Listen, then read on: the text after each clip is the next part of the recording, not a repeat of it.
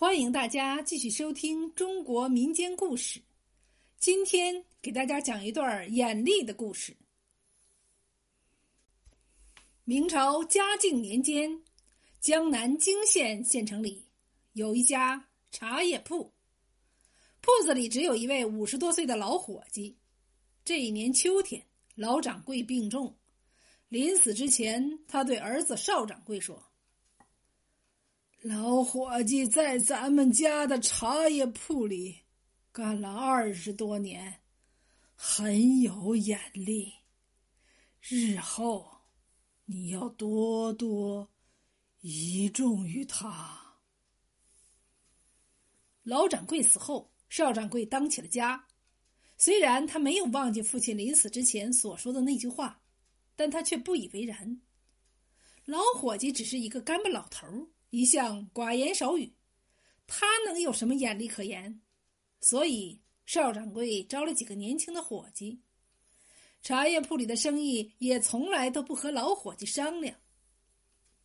转眼到了来年的春上，这天早上，邵掌柜掐指一算，发现日子已经过了谷雨，眼看就要到清明了。此时正是收购茶叶的大好时节。于是他当即叫几个年轻的伙计去准备几辆马车，他要去本县的深山里收购刚刚上市的茶叶。不一会儿，马车准备好了，邵掌柜领着那几个年轻的伙计刚登上马车，忽然，老伙计疾步走了过来，道：“邵掌柜，今年与往年大有不同，眼下你若去山中收购茶叶。”只怕会白跑一趟，不如等上十天半个月再去收购不迟啊。邵掌柜却道：“每年这个季节都是茶叶上市之时，今年岂会有所不同？”老伙计张张嘴又要继续说话，邵掌柜已经挥了挥手，让年轻的伙计们赶动了马车。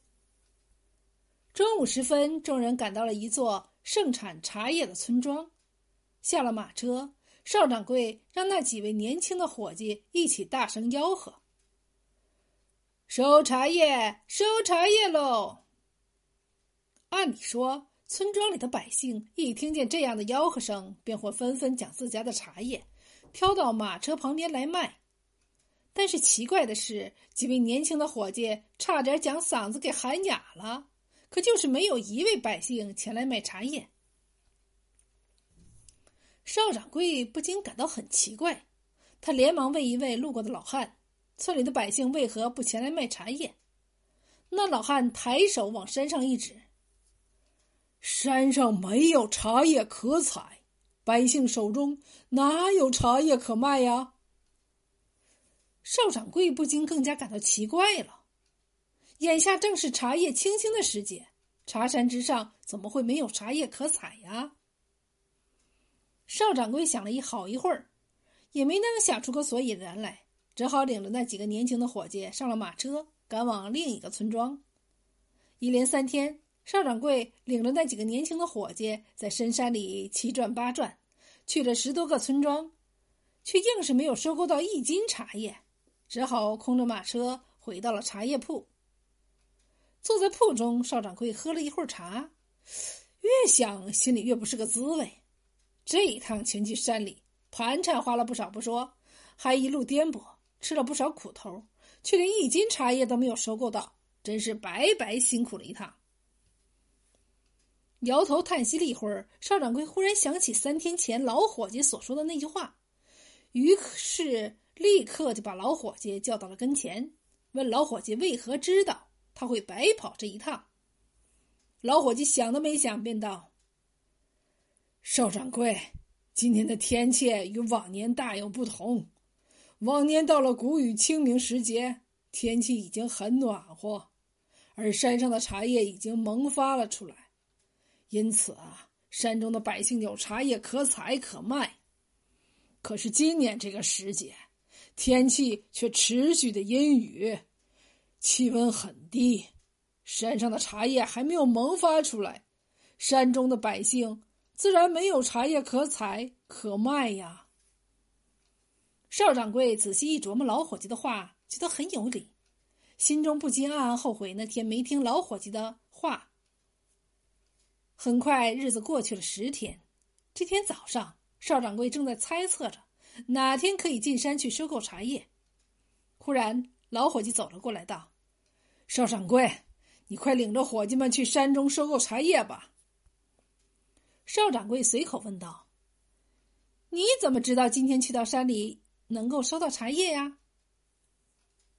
老伙计道：“这几日天已放晴，天气转暖。”山上的茶叶一定已经萌发了出来，因此啊，山中的百姓一定有茶可采可卖了。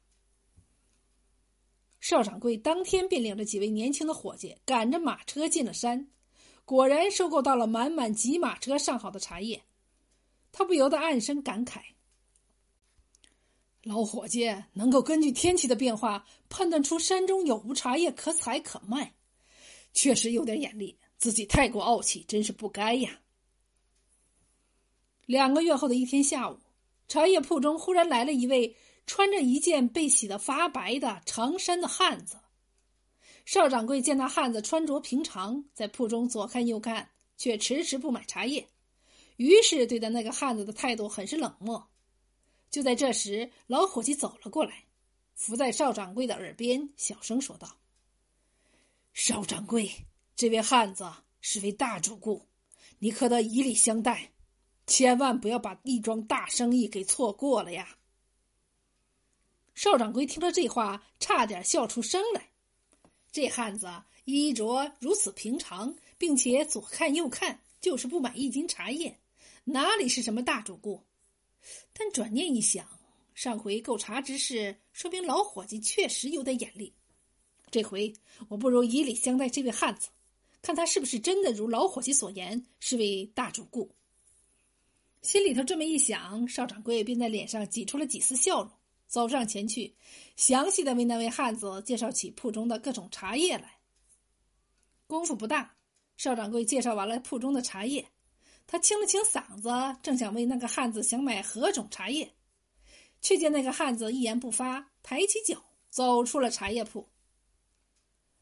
白白殷勤了一回，却没卖出一斤茶叶。邵掌柜不禁有些恼火，老伙计却道：“那汉子一定是货比三家去了，他绝对是位大主顾。”邵掌柜不信，于是让一位年轻的伙计悄悄跟在那个汉子后面，看他到底去了哪里。傍晚时分，那位年轻的伙计回到了铺中，向邵掌柜禀报说。那个汉子花了一下午的时间，逛遍了县城所有的茶叶铺，却没有购买一斤茶叶。刚才住进了好再来客栈。听完禀报，邵掌柜不禁责怪起老伙计，说他看走了眼。老伙计却道：“那汉子已经货比了全县城的茶叶铺，现在他肯定还未决定在哪家茶叶铺中购买茶叶。邵掌柜。”你何不携带些酒菜去好再来客栈拜访那位汉子？或许他一高兴就决定在您的茶叶铺中购买茶叶了呢。邵掌柜哪里肯去？老伙计在一旁不停的劝说。半炷香的功夫过后，邵掌柜终于点了下头。